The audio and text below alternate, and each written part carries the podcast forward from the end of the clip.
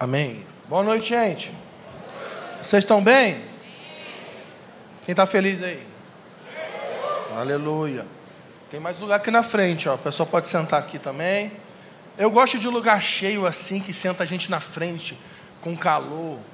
Isso tem cheiro de fome. Lugar assim, sabe? Desconfortável, quente, cheio de gente, um em cima do outro.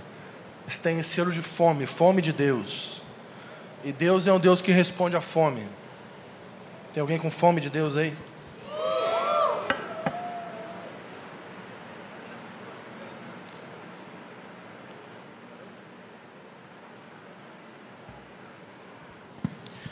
Bom, nessa noite nós vamos falar um pouco sobre fundamentos sobre o reino de Deus, visando o tema do ano, que é edificar, construir um lugar para que ele possa habitar, para que ele possa repousar para que a sua presença possa vir de fato. Assim como aconteceu no jardim do Éden, que quando o Senhor acabou de construir o jardim e a criação, a glória do Senhor repousou sobre a criação, assim como aconteceu no tabernáculo de Moisés, quando ele terminou de edificar um tabernáculo no, no deserto, segundo o modelo do céu, a Bíblia diz que a glória de Deus repousou sobre o tabernáculo de Moisés, assim como aconteceu com o templo de Salomão, quando ele terminou de edificar um lugar em honra ao nome do Senhor, o que aconteceu? A glória de Deus veio sobre o templo de Salomão e ao ponto que ninguém conseguia ficar de pé. E tem um outro episódio que ele é curioso. Não sei se você já parou para pensar nele. Quando o povo volta de, da Babilônia e eles reconstroem o templo de Jerusalém, quem lembra desse, dessa, dessa passagem? O povo, vocês, vocês estão aí, gente? Tem alguém vivo aí? O povo vai, fica 70 anos no cativeiro babilônico, e depois Daniel intercede, o povo volta para Jerusalém, e eles voltam e edificam e reconstroem o templo. Quem lembra disso aqui? Os livros de Esdras, Zacarias, Neemias. Quando eles terminam de construir o templo, a Bíblia diz o seguinte: que os jovens estavam felizes mas os, os, os velhos, o que, que, eles faziam? Choravam. Eu sempre fiquei pensando, por que, que os velhos choraram?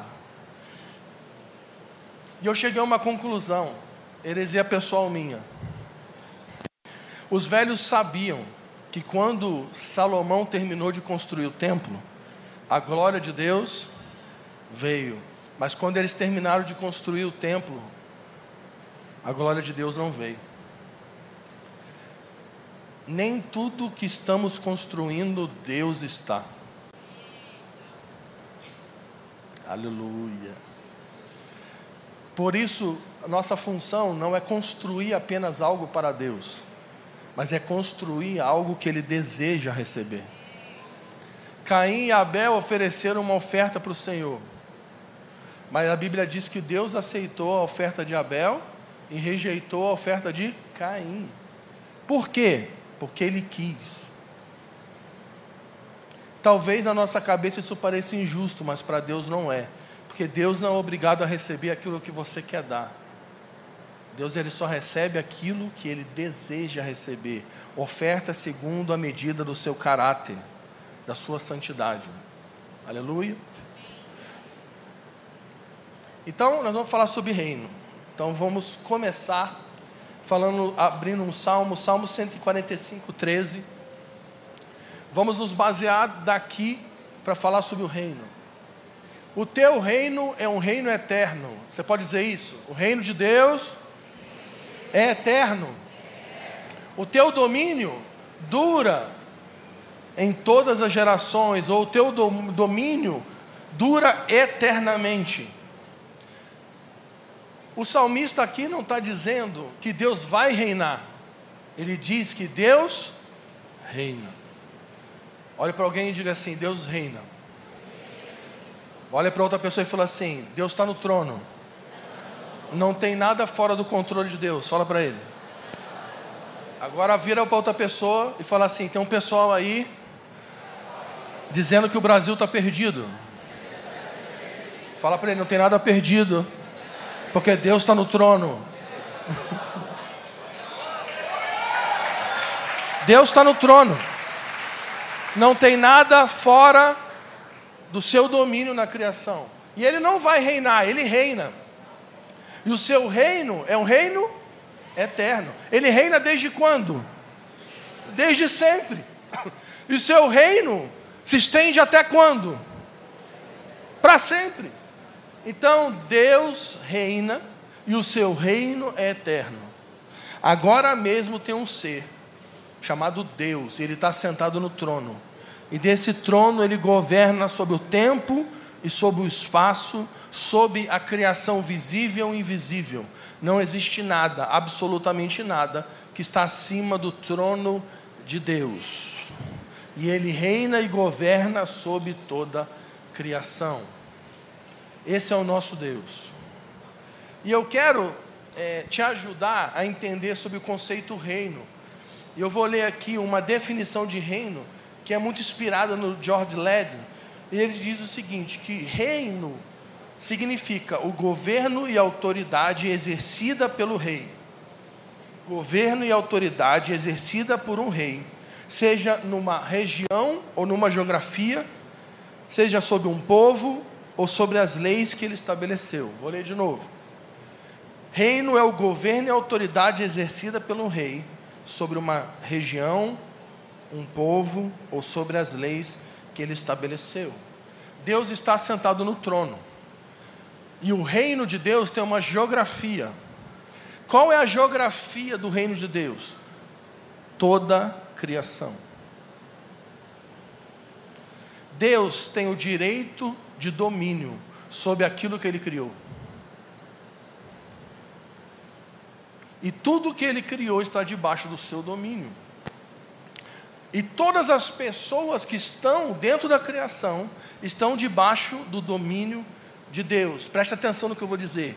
Mesmo que elas não reconheçam Deus como rei, não importa, elas estão debaixo do domínio desse rei.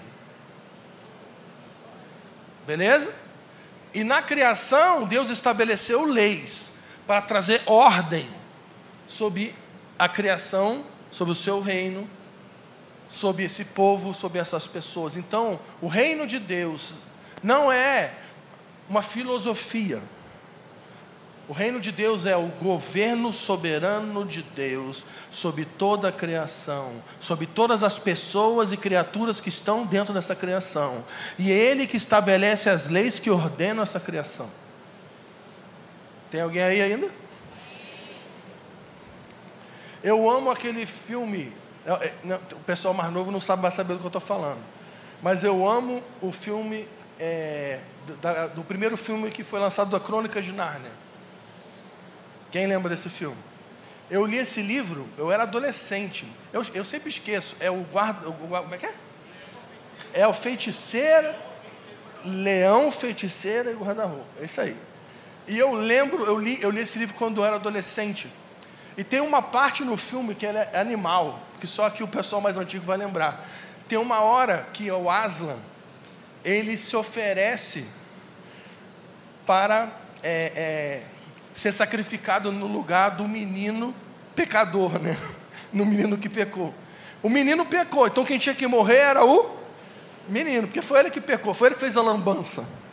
Então Aslan ele se oferece para a feiticeira para pagar o preço da morte no seu lugar. Aí tem uma hora que a feiticeira fala assim para Aslan: Ó, oh, e tu não vai me enrolar, né? Porque a lei diz tal coisa. Aí ele fala assim: Não me fale da lei, porque eu estava lá quando ela foi escrita. Aslan disse: Fui eu que escrevi a lei. Deus está no trono. Toda a criação está debaixo do seu domínio. Todas as criaturas estão debaixo do seu poder. E Ele estabelece e ordena as leis que ordenam a criação. Deixa eu dizer uma coisa para você para te chocar um pouco, que eu não gosto, eu quase não faço isso. O que sustenta o fôlego do estuprador mais cruel do mundo agora é Deus.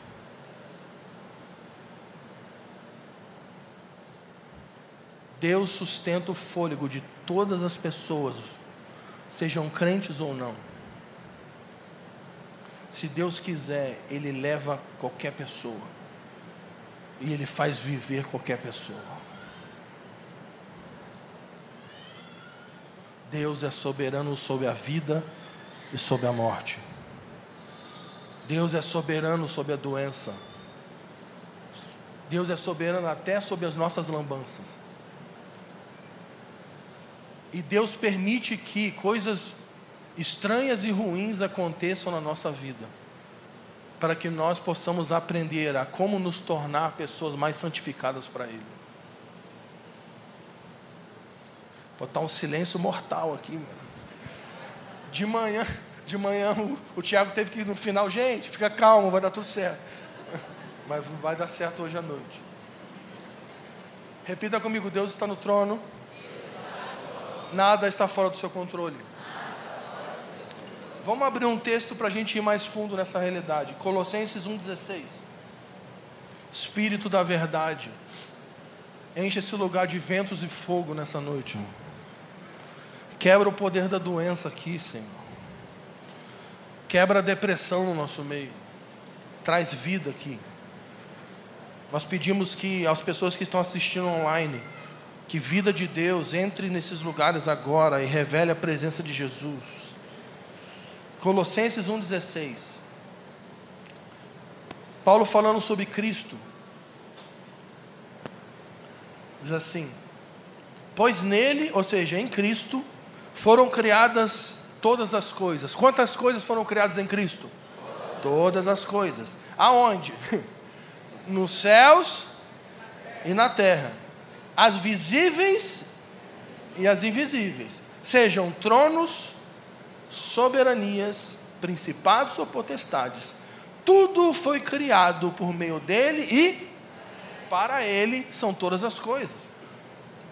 Ele é antes de todas as coisas e nele tudo subsiste. Escuta, Cristo é a pedra angular que sustenta a criação. Porque toda a criação é sustentada pela palavra do seu poder. Se você tira Cristo, toda a criação desmorona. Tudo foi criado por meio de Cristo, inclusive Satanás e o seu império. Quem criou a criatura angelical que se tornou o nosso inimigo? Quem criou, gente? Deus, por meio de Cristo, sim ou não? Agora a pergunta escatológica aqui nessa noite: Deus é onisciente, sim ou não? Deus, quando criou a criatura celeste, que hoje conhecemos por Satanás, ele sabia que ele ia arrumar essa lambança toda? Sim, sim ou não? Então por que ele criou assim mesmo? Tempo. Tu ia, tu ia criar?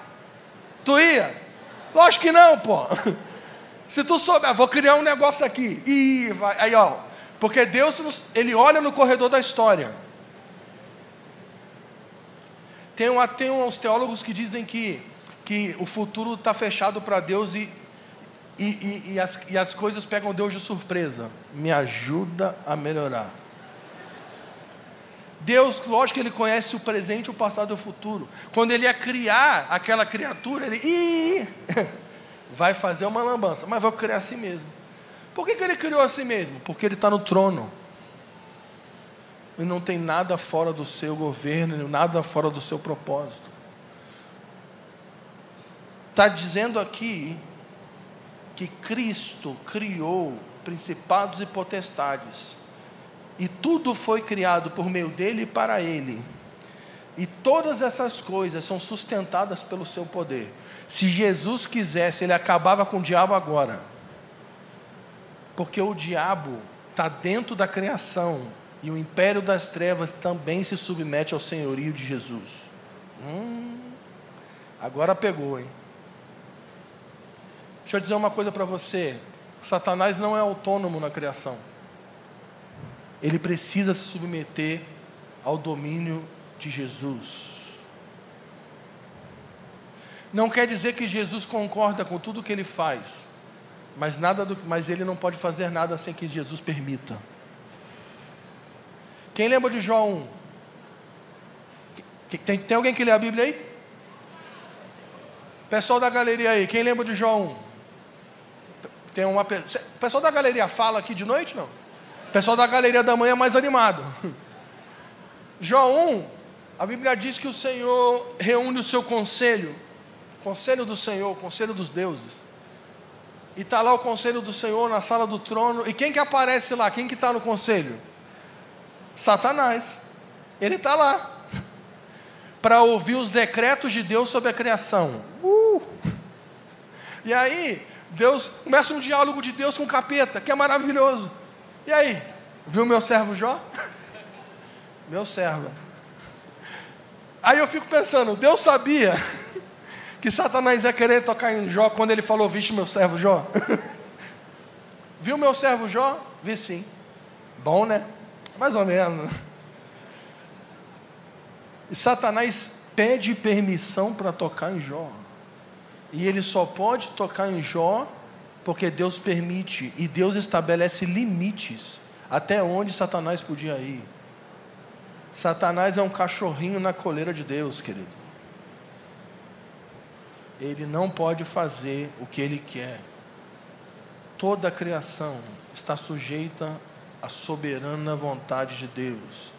Agora tu imagina, se Satanás e seu império se submete ao senhorio de Jesus, tu, tu imagina a esquerda e a direita do Brasil. A Bíblia diz em Daniel que ele que estabelece e remove os reis. Ele que estabelece e remove toda posição de autoridade. Não tem nada fora do controle de Deus. Deus está no trono e o nosso redentor vive. E ele criou todas as coisas, por isso ele tem direito de domínio sobre toda a criação. Jesus pode intervir a qualquer momento sobre qualquer nação e mudar tudo a qualquer hora. Não importa como está o seu casamento, você pode estar vivendo uma lambança no seu casamento por causa das suas decisões erradas. Mas se nessa noite você submeter a sua família ao senhorio de Jesus, Ele pode intervir e mudar tudo num estalar de dedos. Ele é soberano. Aleluia. Está quieto ainda. Vamos seguir. Então, toda a criação está no, sob o domínio de Jesus, sob o domínio, domínio daquele que está sentado no trono. Ele governa sobre os céus e a terra. Aí um dia Deus resolve ter uma ideia maravilhosa. Ele cria né, os céus e a terra. Na terra, ele cria um lugar chamado Éden, um lugar de prazer e deleite. E nesse lugar chamado Éden, ele cria um jardim. E nesse jardim ele resolve criar uma família, Adão e Eva. E olha a ideia maravilhosa que Deus resolve ter. Bota aí é, Salmo 115, 16. Os céus são os céus do Senhor, mas a terra ele deu para quem? Para o filho dos. Agora, vamos pensar de novo aqui. Quando o Senhor entregou o domínio da terra para o homem, ele sabia que o homem ia fazer a lambança que ele fez? Deus tem um senso de humor maravilhoso. Tem umas coisas que Deus faz que eu pergunto, por que fizestes tal coisa? Porque tem que falar assim, que Deus é antigo, né?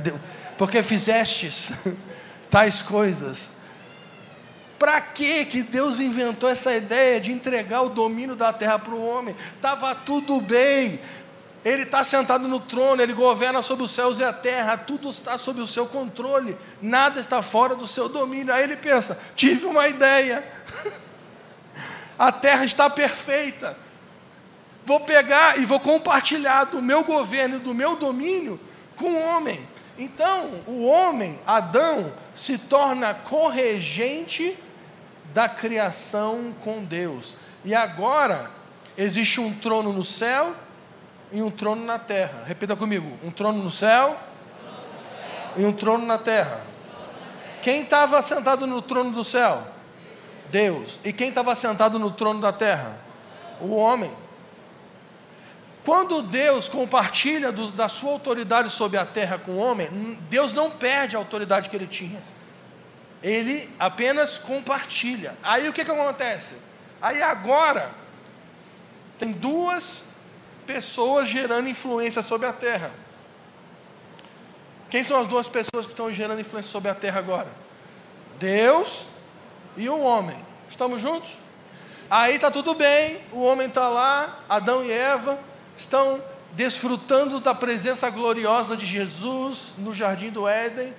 Sim, Jesus aparecia para eles com corpo. E tu imagina o seguinte, eu sempre fico pensando quem era Adão. Porque Moisés ficou 40 dias no Sinai, na presença de Deus, e, e desceu brilhando em glória. Quem era Adão? Que vivia diante da presença gloriosa de Deus. Adão era literalmente um espelho da glória de Deus, exatamente aquilo que Paulo vai dizer lá em 2 Coríntios. Adão era um ser de luz que emanava a glória de Deus, porque ele tinha pleno acesso à sua presença. Tanto é que ele é um ser de luz, glorioso, que ele só descobre que estava nu depois que ele peca, porque é a primeira vez que ele tira os olhos de Deus e volta os olhos para si mesmo.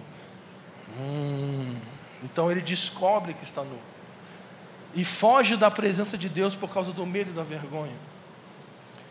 E aí o que acontece? Deus está no trono do céu, ele entrega o trono da terra para o homem, está tudo bem. Aparece a criatura, a serpente, Satanás, o capiroto,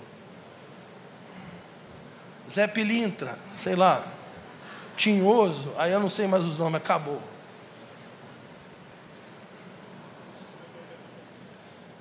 O capeta aparece e dá uma ideia para o homem.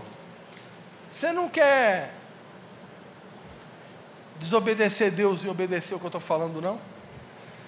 Olha que maravilha, proposta maravilhosa, né? Mas não era qualquer pessoa, ele está fazendo essa proposta para alguém que tinha o domínio sobre toda a criação. Porque havia uma lei no jardim, porque no reino de Deus existem leis. Se você quer fazer parte do reino, você não pode ser alguém anarquista. Hum. E eu quero assim te avisar uma coisa. O reino de Deus não é para pessoas que desejam liberdade. O reino de Deus é um lugar para pessoas que desejam ser escravos da obediência de Cristo. Porque tem muita gente dentro querendo fazer parte de um reino para ser livre. Cada um faz o que quer, a vida é minha e ninguém tem nada a ver com isso. No reino de Deus existem leis, normas, conduta de vida.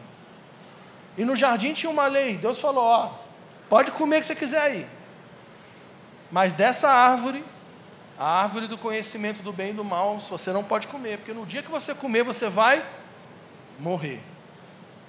Aí Satanás fala: Vamos comer? Aí Adão, vamos. Estou resumindo a história. Né? Qual que era o resultado do pecado? Do, que, que Deus avisou? Se você me desobedecer, você vai? Porque o salário do pecado é a. Quando Adão desobedece a Deus e se submete à voz da serpente, ele abre a porta da morte sobre a criação. E a maldição da morte não apenas afeta Adão e sua família, mas afeta toda a criação que estava sob o seu domínio. Tanto é que em Gênesis 3 vai dizer que por causa do pecado de Adão, a terra se tornou maldita e começaram a crescer espinhos e abrolhos. Tem coisa na criação hoje que é produto do pecado. Por exemplo, espinhos e abrolhos. Exemplos de espinhos e abrolhos. Barata. Espinhos e abrolhos. Pequi. Pequi é produto da queda, com certeza. Ó, giló, quiabo, machixe Olha o outro, uva passa. Pô, mano, como me ajuda, mano. Foi tu. A uva, pô, uva é legal, pô. A criação foi afetada por causa do pecado daquele que tinha o domínio, o homem. E agora, olha aqui a lambança, presta atenção na lambança. Hein? No início, Deus tinha domínio sobre a terra. Aí Deus compartilha o domínio que ele tinha com o homem.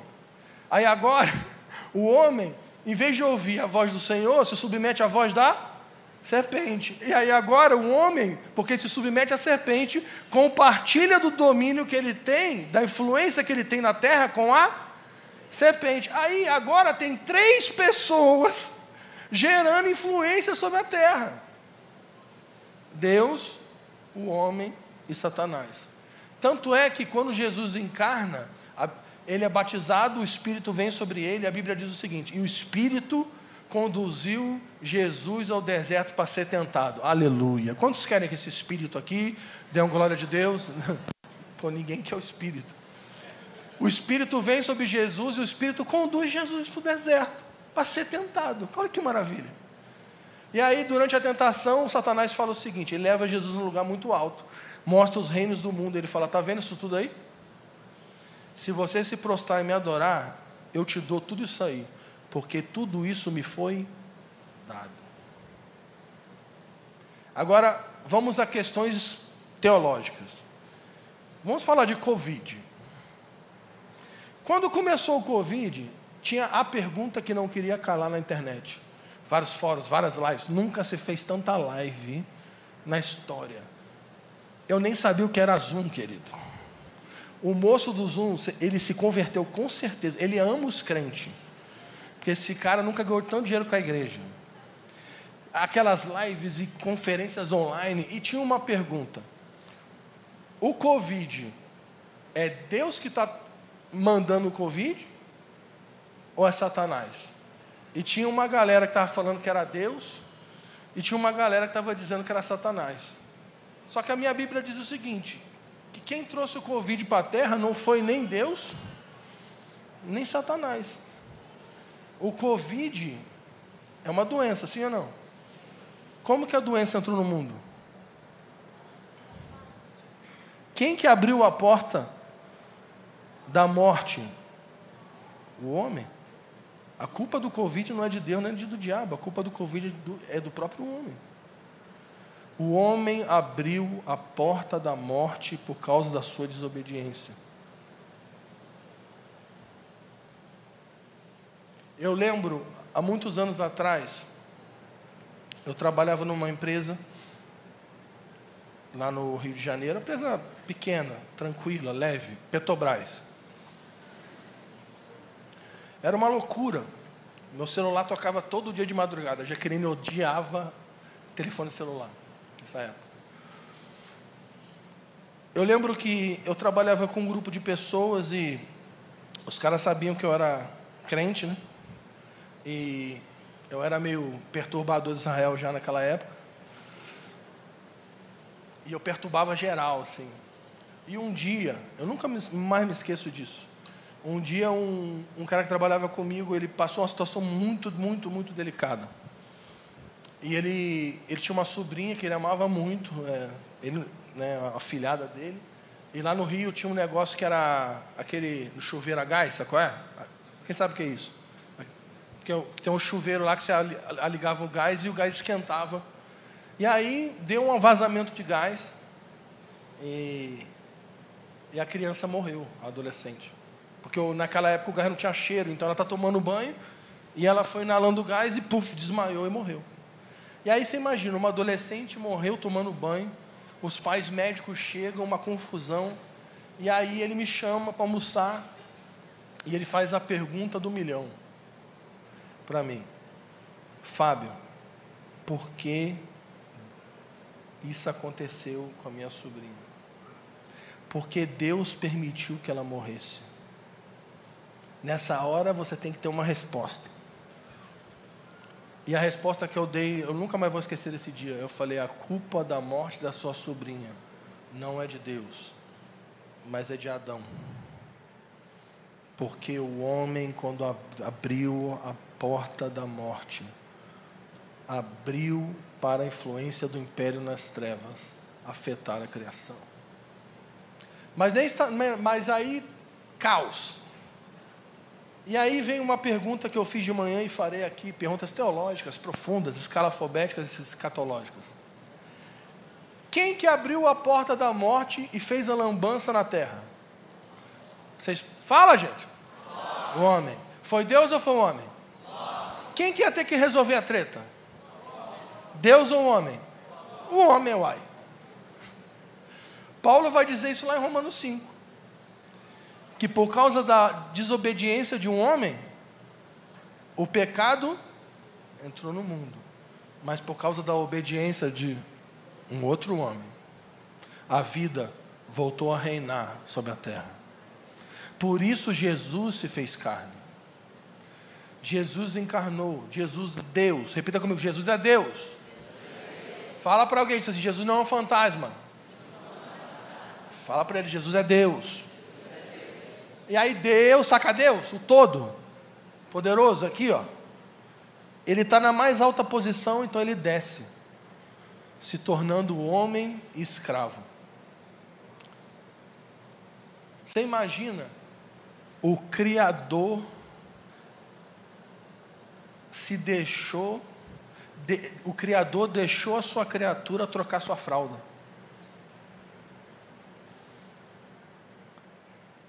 Essa, essa dá um livro, né? Ele se faz carne. E ele habita entre nós. Então, Jesus, que é 100% Deus, 100% homem, ele vem e obedece até a morte, sobe na cruz, paga o preço da morte. Ele ressuscita ao terceiro dia. E aí, quando ele ressuscita, ele aparece para os discípulos, e olha o que ele vai falar, Mateus 28, 18, o texto mais lido aqui dessa casa, de todos os tempos. Mateus 28, 18. Ha! Agora Vai aparecer. Não apareceu. Eu vou ler. Não. Jesus. Ah, pô. É pegadinha, o pessoal fez comigo. Jesus, ele morre e ressuscita ao terceiro dia. Ele aparece aos discípulos. O Deus homem ressurreto, de um homem de carne e osso, que come e bebe ele se aproxima dos discípulos e ele fala: é, Foi-me dada toda autoridade, todo o poder. Aonde? Nos céus e na? Agora Jesus é o Deus homem. E em Jesus, a convergência do domínio do céu e da terra se completam nele. Agora, meu querido, não tem nada no céu e na terra que pode resistir à vida que foi liberada na cruz. Saca a morte que foi ativada por causa do pecado? Jesus resolveu na cruz. Porque tem um monte de gente que está viva e já morreu. E tem um monte de gente que está viva que está morta e está andando. A vida não é definida por quem está respirando aqui. A vida está definida por quem está em Cristo. Sabe o pecado, a maldição do pecado, a escravidão do pecado? Jesus resolveu na cruz. A escravidão do império das trevas, Jesus resolveu na cruz. Jesus é o Rei que se fez carne para estabelecer o seu domínio soberano sobre os céus e a terra.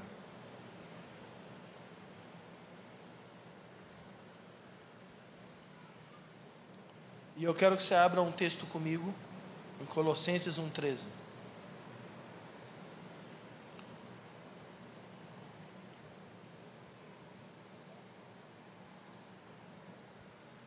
Colossenses 1,13 diz o seguinte: Ele nos libertou do império das trevas e nos transportou para o reino do Filho do seu amor. Preste atenção nisso. Jesus reina. Repita comigo: Jesus reina. Jesus tem o domínio sobre os céus e a terra.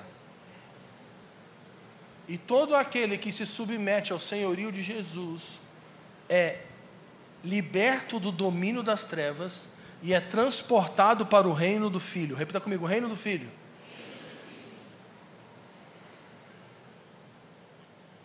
Mas Jesus, quando ressuscita, ele não se assenta no trono de Davi e começa a reinar sobre a terra. Ele vai para o céu e abre a porta da misericórdia. Para quê? Para que os homens se arrependam. O evangelho do reino é um convite.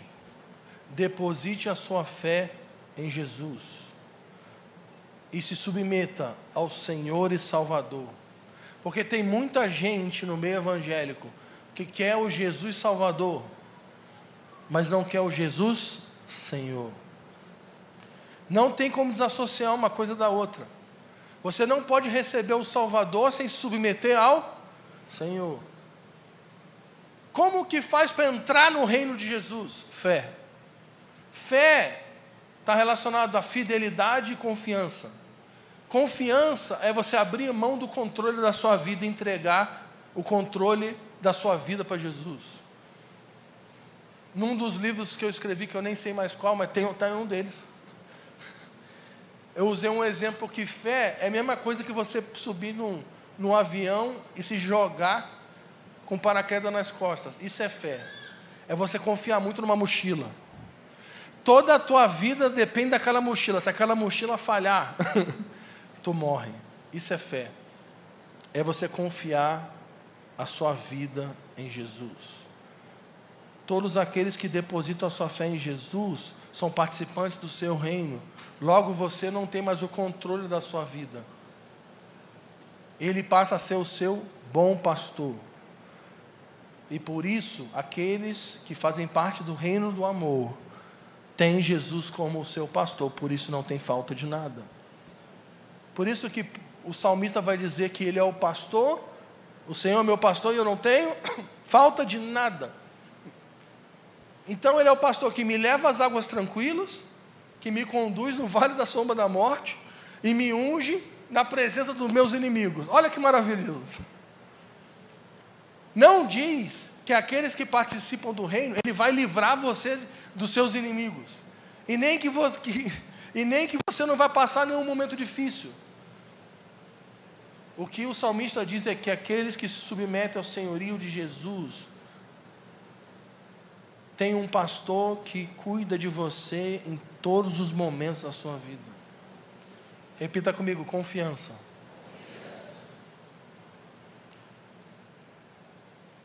E a segunda parte da fé é fidelidade, obediência. É obedecer a sua lei a sua santidade, os padrões que ele estabeleceu, o estilo de vida que ele pede para nós.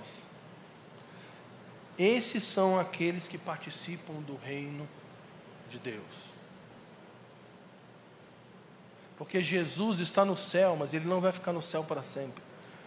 Ele está descendo junto com uma cidade. E ele está descendo para se assentar num trono, o trono de Davi em Jerusalém. E a Bíblia diz que todas as nações vão se render a Jesus, que ele vai estabelecer justiça sobre a terra. Toda a injustiça da terra vai ser erradicada quando Jesus vier. A doença vai ser dissipada. A morte vai ser o último inimigo que vai ser vencido. Sofrimento, divórcio,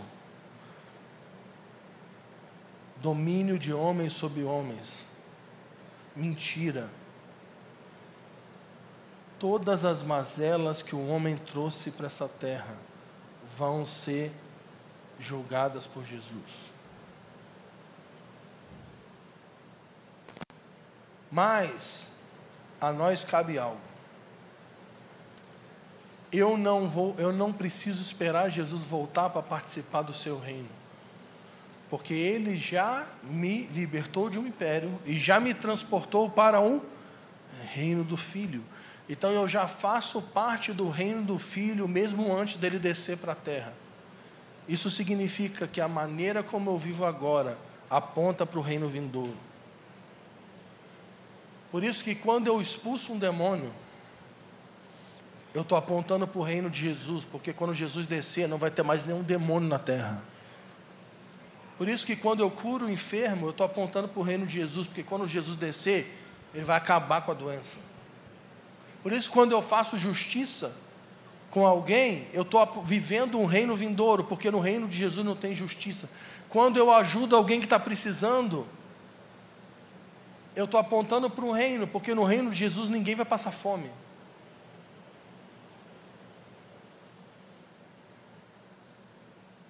Jesus na cruz abriu o caminho. E o Espírito nos convida nesses dias a não sermos apenas apreciadores da obra de Jesus, mas sermos participantes de um reino, sacerdotes, aqueles que estão na terra trabalhando para que esse reino venha. E eu quero ler o último texto com você. Em Daniel 7, versículo 9.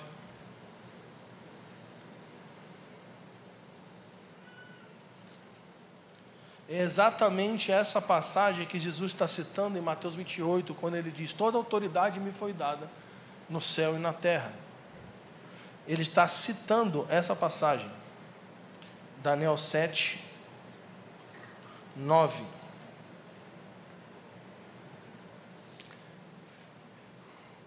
Essa visão é incrível. Daniel diz: continuei, continuei olhando até que foram postos os tronos, e um ancião de dias se assentou. Repita comigo: um ancião de dias. Esse é o Pai, tá bom? A sua veste era branca como a neve, cabelo da sua cabeça como lã puríssima. O seu trono era de chamas de fogo e as rodas deles eram como fogo ardente. Olha a imagem do trono de Deus. Um rio de fogo emanava e saía de diante dele. Milhares e milhares o serviam. Milhares de milhares estavam diante dele. Pausa. Milhares estavam diante dele. E estavam fazendo o quê? O? Eles estavam ali só olhando. Fala, gente. Ele estava só assim, ah, toma aqui diante dele. Eles estavam diante dele o servindo. Ele se assentou para julgar e os livros foram abertos. Então continuei olhando, por causa das palavras arrogantes que o chifre proferia. Fiquei olhando até que o animal foi morto e o seu corpo foi destruído. Ele foi entregue para ser queimado pelo fogo. Esse chifre aqui é o anticristo Versículo 12. Quanto aos outros animais, o domínio lhe foi tirado, porém lhe foi permitido continuar por vida por um período de tempo. Agora olha o 13. Eu estava olhando nas minhas visões noturnas e vi alguém parecido com o filho do homem. Ele vinha nas nuvens do céu e ele se dirigiu ao ancião de dias e a ele foi levado e foi-lhe dado todo o domínio e a glória, e um reino para que todos os povos, nações e línguas o servissem. O seu domínio é um domínio eterno, que não passará, e o seu reino é tal que não será destruído. Jesus está voltando para trazer ordem sobre a terra. Jesus está voltando para subjugar as nações. Jesus está voltando para salvar o seu povo. Jesus está voltando para erradicar a pobreza do mundo, erradicar a doença, erradicar o pecado, erradicar a maldição. Jesus está voltando para aprisionar todos os demônios e o seu capeta, principado, potestade, anticristo, falso profeta Jesus está voltando para matar com o sopro da sua boca aqueles que destroem a terra. E nós não estamos alheios a isso. Nós somos o seu povo, que vamos trabalhar com ele na restauração do mundo. Tem algum sacerdote desse reino aí?